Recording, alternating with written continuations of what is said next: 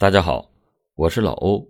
相同的案件，不同的演绎，欢迎您收听老欧讲大案。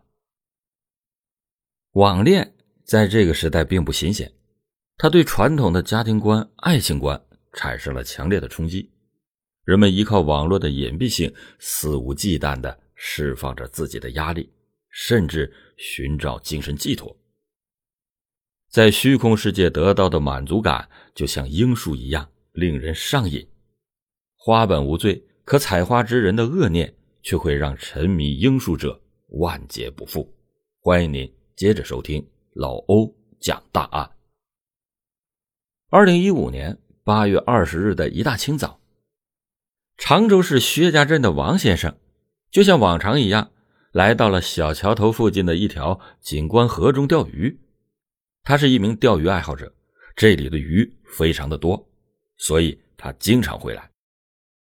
王先生熟练的甩动鱼竿，把鱼钩抛入到水中，在等待了二十多分钟以后，鱼漂往下一沉，这是有鱼上钩了。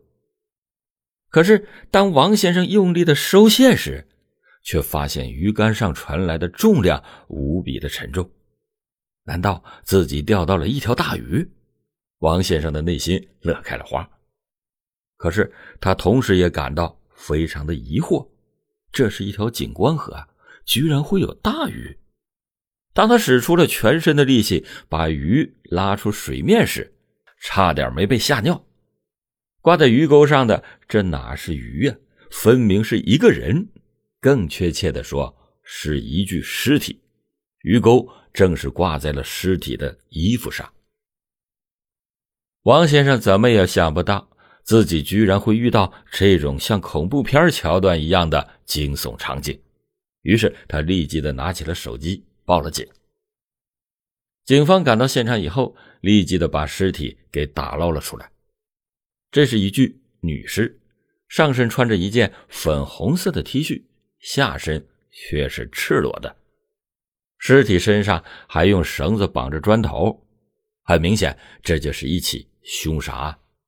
凶手应该是想把尸体藏匿在水底，但是绳子绑得不紧，导致有部分砖头掉落，尸体在重量减轻的过程中上浮，然后又正好被王先生给掉了出来。由于八月份天气炎热，尸体已经高度的腐败，呈现巨人观的状态，已经是没有办法通过样貌对死者的身份进行辨认了。通过法医检测，发现死者是机械性窒息而死，死亡的时间至少在五天以上。死前曾经与人发生过关系，但是在体内并没有提取到任何男性的 DNA。死者的年龄大约在二十到二十五岁之间，左侧的手臂上有大面积的花纹样的纹身，这是死者身上。唯一具有高度辨识性的特征，于是警方决定从这个纹身着手，尝试查明死者的身份。他们在全国失踪人口数据库内查询了近期失踪的所有女性数据，但是并没有查到哪位失踪女性具有与尸体相匹配的纹身。于是。警方又在常州市最火热的一个网络论坛上发布了寻尸启事，没想到这回真的就有了重大的收获。在寻尸启事仅仅发布十分钟之后，就有一名网友跟帖说，自己一位姓马的女性朋友拥有和死者一模一样的纹身，而且也失踪了。这名网友还上传了多张。这位女性朋友的照片，其中一张照片上能够清楚的看到，这位女性的左臂上确实拥有和死者一样的花纹样的纹身。于是，警方立即的联系了这名网友，并且获取到了他的这位女性朋友的详细信息。随后，警方又马不停蹄的赶往这名女性的父母家中提取 DNA，最终经过比对，证实了死者。确实就是马某，他是江苏省宿迁市人，离异，有两个孩子，都已经交给前夫抚养了，自己一个人独居，死的时候年仅二十四岁。警方从马某父母的口中了解到，马某经常和他们通电话，他们最后一次通话是在八月十一日，等到八月十二日再打电话给马某的时候，电话却关机了，从此之后再也没有打通过。因此，警方就判断，马某的遇害时间应该就是在八月十一日的晚上。当他们问及二老。马某有没有和人结仇时，二老不约而同的就把怀疑的目标指向了马某的前夫，因为就在案发的前一个月，两个人才离的婚，而且在离婚前，两个人因为感情的问题闹得很是不愉快。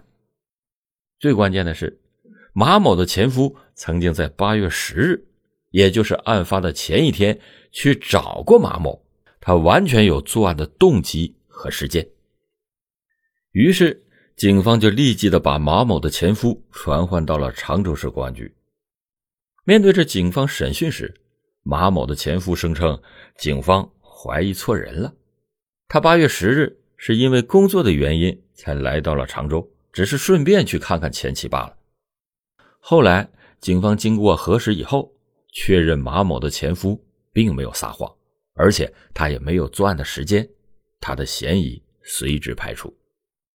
不过，他也向警方反映了一个情况，那就是马某的私生活比较混乱，经常和外面的男人勾搭在一起，他们就是因此而离的婚。在马某前夫的嫌疑被排除以后，警方重点调查了马某租住小区在案发前后的监控录像。从监控中发现，马某的私生活确实。比较混乱，在案发前，经常会有男的和他一同出入小区。在八月十日的晚上，也就是案发的前一天晚上，马某还带着一名男子在出租屋住了一夜，第二天才离开的。警方在这之后的几天排查了进出马某出租屋的所有男性，但是他们没有一个人具有作案的时间，所以嫌疑被一一的排除。但是警方并没有放弃，他们继续排查案发当天的监控。他们发现，马某在案发的当天下班以后直接回了家，但是过了两个小时就又出门了。出门时穿的正是遇害时粉红色的 T 恤。但是马某在离开小区的监控范围后，后续的动向并没有被监控到，他的动向一时成谜。于是，警方决定逆向排查。他们调取了案发景观和周边的监控录像。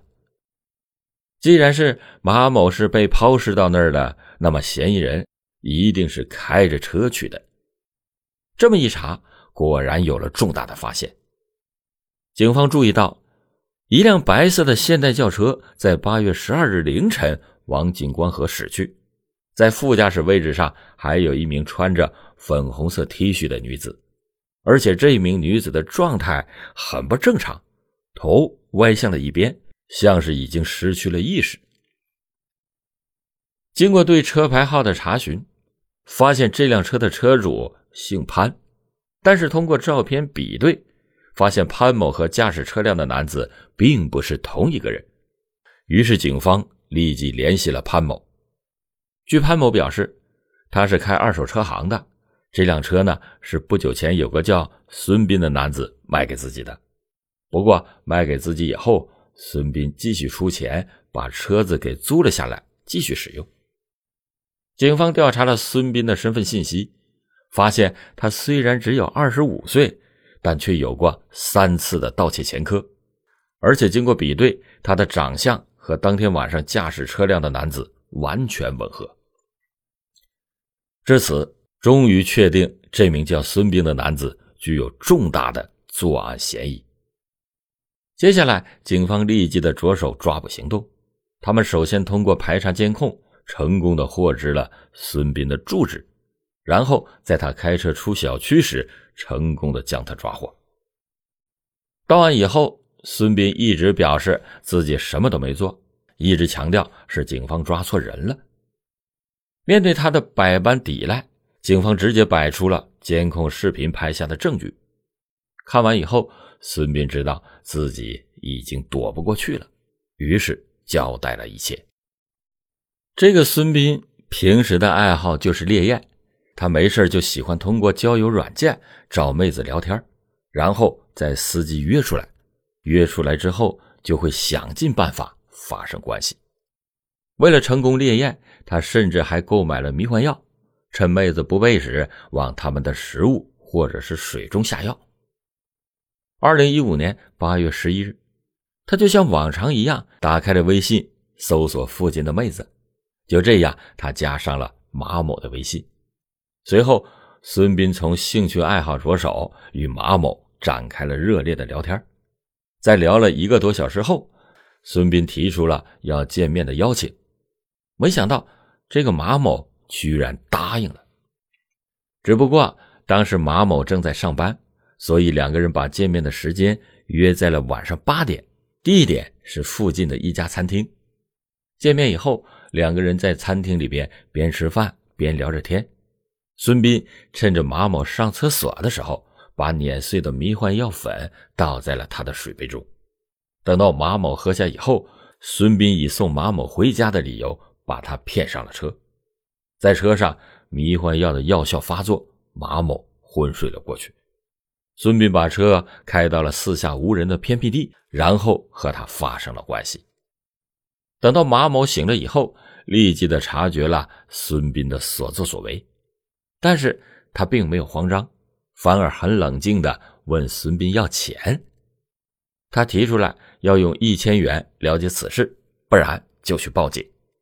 但是孙斌表示自己没有这么多钱，身上只有三百五十元。两个人就价格的问题发生了激烈的争执，在冲动之下，孙斌用双手掐住了马某的脖子，直到马某窒息而亡。杀人以后，孙斌也慌了神儿。他的第一反应就是抛尸，于是到处开车寻找抛尸的地点。最终，他把抛尸的地点选在了薛家镇小桥头附近的景观河。在抛尸前，他捡了很多砖头，然后用绳子绑在了马某的身上，最后一同抛入河中。在抛尸以后的一周内，他还去附近的砖厂买了几十块砖头。然后每天都会去抛尸地点扔砖头，他的目的呢，就是希望用这些砖头能够牢牢的压住尸体，不让尸体浮出水面。除此以外，他还把毛某随身带的手机和金项链都卖了换钱，然后用这些钱继续在网上约妹子。仅仅在杀人两天以后，也就是八月十四日，他又约了一位妹子去酒店开房。但是，纸永远包不住火，最终尸体被人发现，他也被警方抓获。另外，警方还顺藤摸瓜，把出售迷幻药的犯罪团伙也一并打击了。最终，孙斌被判处死刑，他需要为自己的所作所为付出应有的代价。老欧今天讲的这起案件中的凶手和被害人都不算是什么好人，最终。都收获了恶果，尤其是那个孙斌，在案发时，他其实刚刚领了结婚证，妻子也才怀孕两个月，妻子一家都认为这是个好男人，老丈人还亲自的给他买了车，就是那辆白色的现代小轿车，但是他们知人知面不知心，网络不是法外之地，它是一个联系世界的桥梁，但不应该成为情感。或者是欲望的寄居地，我们低下头时，只能看到屏幕里数据堆砌出来的冰冷的文字；抬起头，不仅可以仰望星空，还能直视人性的真诚和虚伪。不过，不管是现实还是网络，我们都应该守住道德的底线。倘若游戏人生，人生也会变成一场游戏。好了，感谢你今天收听老欧讲大案。老欧讲大案，警示迷途者，唤醒梦中人。